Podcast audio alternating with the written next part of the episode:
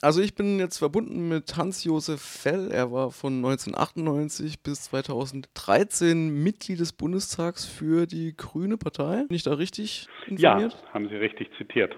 Außerdem ist er Präsident der Energy Watch Group und äh, Botschafter für 100% erneuerbare Energie nach eigener Auskunft. Das stimmt soweit, oder? Nein, das ist natürlich ernannt von einer Gruppe, die weltweit nach diesem Ziel operiert. Ja, ähm, Herr Fell, am Freitag ruft äh, Fridays for Future auch hier in Freiburg wieder zum Klimastreik auf. Es sind fast, also über 10.000 Leute angekündigt. Sie haben jetzt vor kurzem ähm, unter anderem im PV Magazine einen Artikel veröffentlicht, in dem sie ähm, sich besorgt zeigen oder äh, darauf hinweisen, dass die Initiative Neue Soziale Marktwirtschaft gerade eine Ko Kampagne gegen diese Bewegung lanciert. Könnten Sie es weiter ausführen, was da Ihre Befürchtungen sind? Ja, also zunächst ist es so, ich habe diesen Artikel natürlich auf meiner Homepage als erstes veröffentlicht. Jeder, der da meine, in, meine Analysen lesen will, ist herzlich eingeladen, dort in den Newsletter sich einzuklinken. Und ich mache immer wieder solche Berichte und ich lege den Finger dort in die Wunden, wo es wirklich nicht mehr um Klimaschutz geht, sondern sozusagen Kampagnen gestattet werden, die unter dem Deckmantel des Klimaschutzes ihn in Wirklichkeit verhindern. Und die Initiative Neue Soziale Marktwirtschaft, es ist ja eine Agentur, die für die deutsche Industrie arbeitet, hat ja in der Vergangenheit schon mehrere Kampagnen gemacht. 2012 vor allem hatte sie eine gestartet, mit der sie die erneuerbaren Energien und speziell das sehr erfolgreiche Erneuerbare Energiengesetz, das EEG, eben auch ähm, attackiert haben.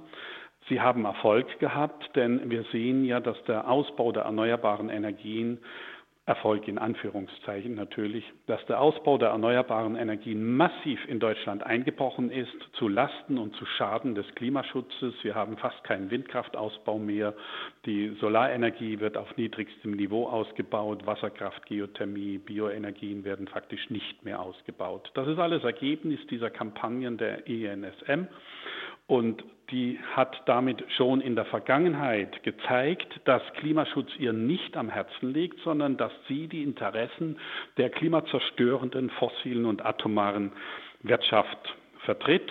Und sie hat jetzt in den letzten Tagen eine neue Kampagne gestartet. Man kann die ersten sogenannten zwölf Fakten auf ihrer Homepage lesen.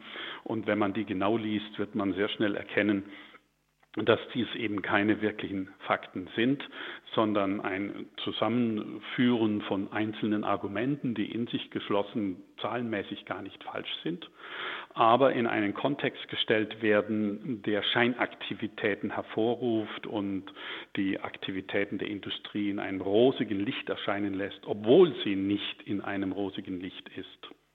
Fakt 6 wäre sowas wie Klimainnovation dank der Industrie und Wachstum und Emissionen müssen weiter aneinander gekoppelt werden. Aber vor allem äh, Fakt Nummer 12 scheint eines der stärksten Argumente zu sein der INSM, was ja auch immer wieder kommt. Und das lautet, nur intelligenter Klimaschutz sichert Arbeitsplätze. Was wäre denn dem zu entgegnen oder? Ja, man muss eigentlich zuallererst in das Fakt 1 hineinschauen. Dort wird eben äh, dargestellt, dass Klimaschutz notwendig ist, das Zwei-Grad-Ziel relevant ist und so weiter. Es gibt unter dieser Darstellung, ähm, machen Sie sich den Anschein, Sie wären für Klimaschutz. Allerdings wird das alles verschwiegen, wie schlimm der Planet eigentlich schon äh, zerstört ist und auf dem Weg einer rasanten Zerstörung der menschlichen Zivilisation ist. Das wird schön geredet. Wir haben gerade vom Weltklimarat vor wenigen Monaten den Bericht bekommen, dass das Zwei-Grad-Ziel nicht tragbar ist, dass die Zerstörungen auf dem Planeten viel zu hoch sind. Und dennoch schreibt die INSM, das Zwei-Grad-Ziel sei relevant und das müsste man einhalten. Also nichts von der Dramatik. Ich will vielleicht gerade, weil ich es gerade lese, ein Zitat einer Forscherin Professorin nehmen. Das ist Deutschlands erste Professorin für Klimawandel und Gesundheit, Sabine Gabrisch. Und sie hat gesagt, aus ihrer ärztlichen Perspektive haben wir hier einen Notfall, weil es eine lebensbedrohliche Situation ist der Klimawandel. Planetarer Gesundheitsnotfall spricht sie, um den wir uns schnell kümmern müssen. Ich denke, das ist ein sehr gutes Bild, das sie darstellt und die Dramatik wird überhaupt nicht dargestellt in dieser Kampagne und so kommt es dann eben auch immer wieder zu ähm, Maßnahmen und zu Effekten und zu Vorschlägen, die eben weiterhin wie bisher den Klimaschutz verhindern sollen. Wir haben ja die Situation in der Welt, dass trotz etwa seit 30 Jahren Weltklimaschutzkonferenzen stattfinden in der Welt, aber im letzten Jahr haben wir die höchsten Klimagasemissionen überhaupt. Es gibt keinen Klimaschutz in der Welt, er hat nicht stattgefunden, sondern er zerstört den Planeten immer stärker. Und darauf geht die INSM überhaupt nicht ein, sondern es geht weiter um Business as usual, um den Bestandsschutz der klimazerstörenden Geschäftsinteressen der fossilen und atomaren Industrie.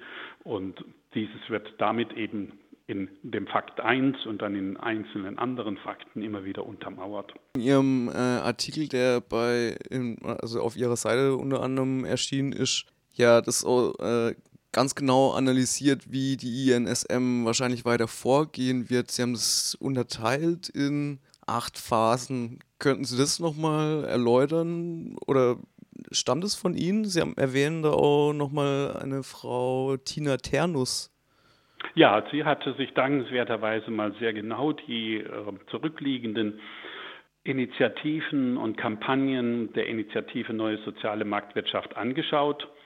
Und äh, diese sind natürlich sehr, sehr erschreckend. Wir sehen, dass das immer wieder nach einem gleichen Muster geschieht. Und mit der Erfahrung der zurückliegenden Kampagnen kann man natürlich auch äh, Analysen machen, wie es denn wohl kommen wird. Und die äh, Phase 1, in der wir jetzt sind, mit der Veröffentlichung auf der Homepage, heißt eben, das ist ein Betonen eines gewünschten Dialogs. Die Inhalte der Gegenseite werden noch ein, weitgehend neutral wiedergegeben. Es gibt ausgesuchte Personen, jetzt vor allem aus der Jugendbewegung von Fridays for Future, die dann irgendwie noch mit eingebunden werden. Es werden aktiv ähm, Diskussionsrunden oder auch Interviews geschaltet, so dass man den Anschein erweckt, man sei für den Klimaschutz und würde dafür arbeiten. Aber dann kommen natürlich die Thesen, die dann aus unserer Sicht sich immer weiter so steigern werden, die dann beispielsweise heißen die zwölf Irrtümer der Jugend. Da wird dann mit Sicherheit dargestellt, dass ihre Forderungen wie beispielsweise bis ähm, 2035 auf 100 Prozent erneuerbare Energien umzustellen, dann angeblich unrealistisch sei, nicht notwendig sei und so weiter. Natürlich ist es notwendig. Es ist zwingend erforderlich, dass wir auf Null Emissionen am besten bis 2030 in der Welt kommen, wenn wir sehen, wie der Zustand des Planetes heute schon ist.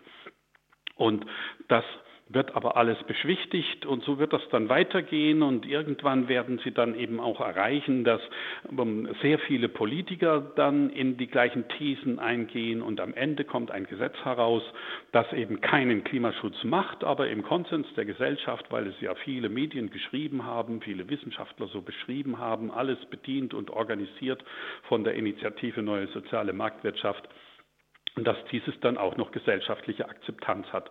So wie eben die Verhinderung, die Verschlechterung des Erneuerbaren Energiengesetzes, wo eben Investitionen zum Schaden unserer Gesellschaft nicht stattgefunden haben, wo die gesamte Solarwirtschaft nach China verjagt wurde, statt die Arbeitsplätze hier zu halten um nur mal einen Aspekt zu nennen, oder wo jetzt die Windindustrie in die Knie gezwungen wird mit der Umstellung auf die Ausschreibungen und fast keine Windinvestitionen mehr stattfinden und damit eben Null-Emissionsinvestitionen einfach nicht mehr in Deutschland äh, vorhanden sind, in, zumindest nicht mehr in ausreichendem Maße.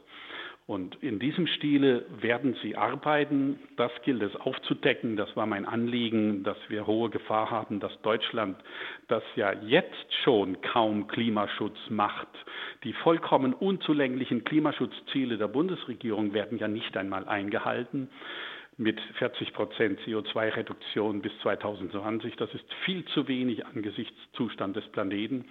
Aber nicht einmal diese erreichen sie. Und das wird alles beschönigt.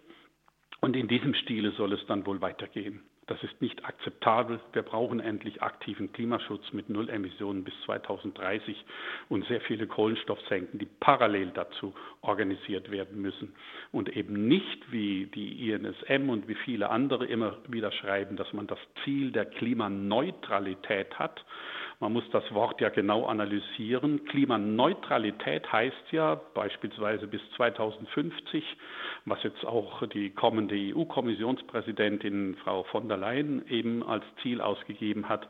Das würde heißen, dass Europa bis 2050 und darüber hinaus noch massive Emissionen macht. Nur die zusätzlichen Emissionen werden dann eben durch Kohlenstoffsenken ähm, kompensiert. Ein vollkommener Irrweg, den wir brauchen. Null Emissionen etwa bis 2030, um das 1,5 Grad Ziel der Pariser Ziele einhalten zu können. Und dieses werden wir nicht erreichen, wenn wir noch weit über 2050 hinaus emittieren. Kohlenstoffsenken sind parallel dazu notwendig, um endlich auch in eine Reinigung der Atmosphäre kommen zu können und den überschüssigen Kohlenstoff wieder herauszuholen. Das geht aber nur mit parallelen Nullemissionen und nicht mit Klimaneutralität, dieser moderne Begriff, der nur die Köpfe vernebelt und scheinbar den Klimaschutz auf die Fahnen schreibt. Woher rührt denn dieser ähm, scheinbar gewaltige Einfluss der INSM Ihrer Meinung nach? Das kann ich nicht genau sagen, aber wir sehen nur die Effekte, dass eben die Thesen und die Methoden der INSM so erfolgreich sind, dass sie plötzlich überall auftauchen. Wir hören sie an jedem Stammtisch, wir lesen sie in Unmengen von Kommentaren in den Zeitungen und überall immer wieder die gleichen Thesen vorangetragen. So war es in der Vergangenheit und so fürchten wir, wird es auch dann in dieser Kampagne sich als Effekt niederschlagen. Sie selber haben jetzt im PV Magazine veröffentlicht. Würden Sie sagen, dass äh, Photovoltaik tatsächlich der Weisheit letzter Schluss sein kann? Also wir haben mit der Energy Watch Group zusammen mit der Lappeenranta Universität in Finnland das gigantische Werk geschaffen, die gesamte Welt zu simulieren, wie denn eine Null-Emissions-Energiewelt aussehen könnte. Man muss wissen, für die meisten Klimagasemissionen, etwa 70 Prozent in der Welt, ist die Nutzung von Erdgas, Erdöl und Kohle zuständig. Sie sind also die Hauptemittenten und somit ist die Umstellung auf 100 Prozent erneuerbare Energien die alles entscheidende und wichtigste Maßnahme in einem aktiven Klimaschutz. Nun kommt eben überall die Aussage, das ginge nicht, man bräuchte Grundlast mit Strom und Atom und es wäre viel zu teuer. Wir haben die Welt simuliert mit 100 Prozent erneuerbaren Energien und siehe da, es ist machbar. Wir haben alle Technologien und Speichertechnologien, um eine vollständige Versorgungssicherheit an jedem Ort der Erde zu jedem Zeitpunkt, also jede Stunde des Jahres auch nur mit erneuerbaren Energien darzustellen. Und das Ganze ist sogar billiger als das heutige Energiesystem. Dies haben wir nachgewiesen und in dieser Simulation kommt eben heraus, dass in einem künftigen hundertprozentigen erneuerbaren Energien-Szenario über, übrigens über alle Energiesektoren hinweg, also Strom, Wärme, Treibstoffe, die Industrieversorgung, Meerwasserentsalzung, alles was Energie braucht, dass in dieser Energieversorgung die Solarenergie fast 70 Prozent beitragen wird. Sie ist einfach die billigste Energieversorgung heute. Den zweitgrößten Teil wird die Windenergie beitragen. In den nördlichen Regionen wie Deutschland und wie Europa wird es mehr Windenergie geben als im weltweiten Mix. Und den Rest werden Wasserkraft, Bioenergien und Geothermie liefern. Und zusammen mit Speichertechnologien lässt sich das machen. Also die Solarenergie steht im Zentrum. Sie ist nicht alles, aber sie ist entscheidend für den Klimaschutz der Erde. Wie sieht es aus mit der Produktion von Solarpanelen? Braucht man dafür nicht seltene Erden und sind nicht jetzt schon eigentlich stark umkämpft? Wir brauchen für alle modernen neuen Technologien seltene Erden und Materialien. Das ist für einen Flachbildschirm nichts anderes wie für einen Computer oder für ein Handy. Ausgerechnet nur bei den erneuerbaren Energien und bei Elektroautos wird das plötzlich diskutiert. Vorher war das nie ein Thema, öffentlich breitgetreten. Und man braucht für ein konventionelles Auto ähnlich so viele seltene Erden und Materialien wie für ein Elektroauto. Da ist nicht viel Unterschied. Aber es wird nur immer wieder gegen die Null-Emissionstechnologien verwendet. Es ist eine Aufgabe ohne Zweifel, der wir uns stellen müssen, aber es ist eine machbare Aufgabe. Wir haben genügend Materialien auf der Erde und wenn wir eine äh, notwendigen Aufgaben erfüllen in der Politik, um das zu steuern, dann wird das auch gehen. Also wir müssen mit den Materialien auf dem auf jeden Fall sparsam umgehen. Wir müssen sie vollständig in das Recycling wieder überführen. Wir können viele seltene giftige Materialien, wie beispielsweise Kobalt in Batterien, ersetzen durch ungiftige und nicht seltene Materialien. Es gibt die ersten kobaltfreien Lithium-Ionen-Batterien. Und wir müssen natürlich auch eine Good Governance voranbringen, also eine gute Politik, die in allen Ländern dafür Sorge trägt, dass eben nicht Öko- und Sozialdumping vorkommt. Das hat nichts nur mit Solaranlagen, mit Elektroautos zu tun, sondern das hat mit allen Materialien, die wir produzieren müssen, zu tun, auch die für Flachbildschirme und für Mobilfunk und für die Handys und Tablets und was es alles gibt, wo das massenhaft gebraucht wird. Jetzt wurde vor kurzem äh, das Mercosur-Abkommen nach 20 Jahren Verhandlungszeit auf den Weg gebracht. Es ist schon nicht so ganz klar, wie es aussehen soll, aber die großen Linien sind schon wohl schon vorgezeichnet. Europa gehört jetzt praktisch zu einem der größten Freihandelsräume der Welt, also zusammen mit Brasilien unter anderem. Was bis jetzt so rausgekommen ist, hört sich aber eher ähm, kontraintuitiv an, wenn man das Umweltthema zurzeit für eins der wichtigen hält. Also in der in Tagesschau mhm. hat zum Beispiel getitelt, es wird jetzt, ähm, werden jetzt Margen ausgemacht zum Handel von ähm, Autos gegen Rindfleisch. Wie ist denn das zu bewerten? Ist das ein Fortschritt, so ein großer Handelsraum? Ist das auch eine Chance? Oder also Freihandelsräume sind erstmal eine gute Sache, wenn sie denn mit ökologischen, sozialen Leitplanken bedient sind. Letzteres findet aber leider nicht statt. Dass Freihandelszonen natürlich auch von Vorteil sein können, sehen wir jetzt in der Diskussion mit den USA, wo der Präsident Trump ein Zoll nach dem anderen erhöht, die Weltwirtschaft damit ziemlich drosselt und nur Eigennutz für America First macht und ohne Rücksicht auf andere weltwirtschaftliche und ökologische Fragen dieses einfach durchzieht. Also Freihandelszonen sind erstmal prinzipiell kein Fehler. Aber auch Mercosur und andere, wie sie in der Diskussion sind, haben die ökologischen Leitplanken nicht. Wenn Mercosur dazu führt, dass eben die Urwaldabholzungen durch Fleischproduktion, Sojaproduktion und anderes beschleunigt wird, dann ist es ein ganz schlimmer und negativer Effekt für diese Erde.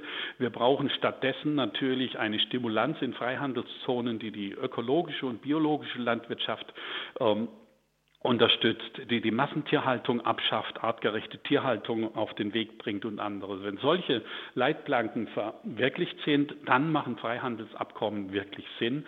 Aber leider sind wir weit weg von dieser Ausgestaltung und die EU-Kommission, die das ja federführend für Europa macht, hat das leider nicht auf ihre Fahnen geschrieben und deswegen ist es zu kritisieren. Wenn Sie den Schülern äh, für den Freitag noch was mit auf den Weg geben würden, was würden Sie denen denn sagen oder was müsste denn als nächstes passieren, um den den Protest wirksam zu machen? Also das Erste ist, ich wünsche mir und möchte Ihnen Mut zu sprechen für ein großes Durchhaltevermögen. Wir brauchen diese jugendliche Bewegung. Sie ist richtig toll. Sie schafft das, was die Erwachsenen, die bisher für den Klimaschutz äh, gekämpft haben, bisher nicht geschafft haben, nämlich schon eine höhere gesellschaftliche Aufmerksamkeit. Das Zweite ist aber, Fridays for Future muss viel, viel aus den Erfahrungen von den alten Klimakämpfern mitbekommen. Was sind die Fallstricke? Zum Beispiel mitbekommen, dass da Kampagnen unter der Überschrift für, pro Klimaschutz ähm, gegen den Klimaschutz gemacht werden, wie die INSM. Es ist nicht einfach, diese Fallstricke zu erkennen und die Machenschaften, die oft organisiert von der fossilen atomaren Wirtschaft dahinter stecken. Also dies ist sehr, sehr wichtig. Da äh, bieten wir Älteren ja auch mit Scientists for Future oder mit den Parents for Future oder wir selber ähm, bieten ja auch die Kooperation mit Fridays for Future an, dass dies, ähm, die Erfahrungen nicht hinten drunter fallen. Und das Dritte ist, sie sollten auch Beispiele setzen. So wäre es beispielsweise gut, dass die Jugendlichen dort in ihrem Bereich, wo sie selbst ähm, wirken und leben, beispielhaft nach vorne gehen. Also sie verzichten beispielsweise auf den ähm, Kunststoff-Pappbecher indem man das Kaffee einbringt und nehmen nur Mehrweggeschirr oder sie verzichten auf die Verbrennungsmotoren bei ihren Zweirädern und fahren nur saubere ökostrombetriebene, ähm, elektrisch angetriebene Zweiräder. Solche kleinen Beispiele wirken sehr viel, wenn sie nicht nur von anderen einfordern, Klimaschutz zu machen, sondern das auch selber tun. Und das würde dann dieser jugendlichen Bewegung noch stärkere Kräfte geben, die ich hoffe, denn wir brauchen sie unbedingt. Und deswegen wiederhole ich mich, das Wichtigste ist das Durchhaltevermögen, das wir gerne unterstützen wollen.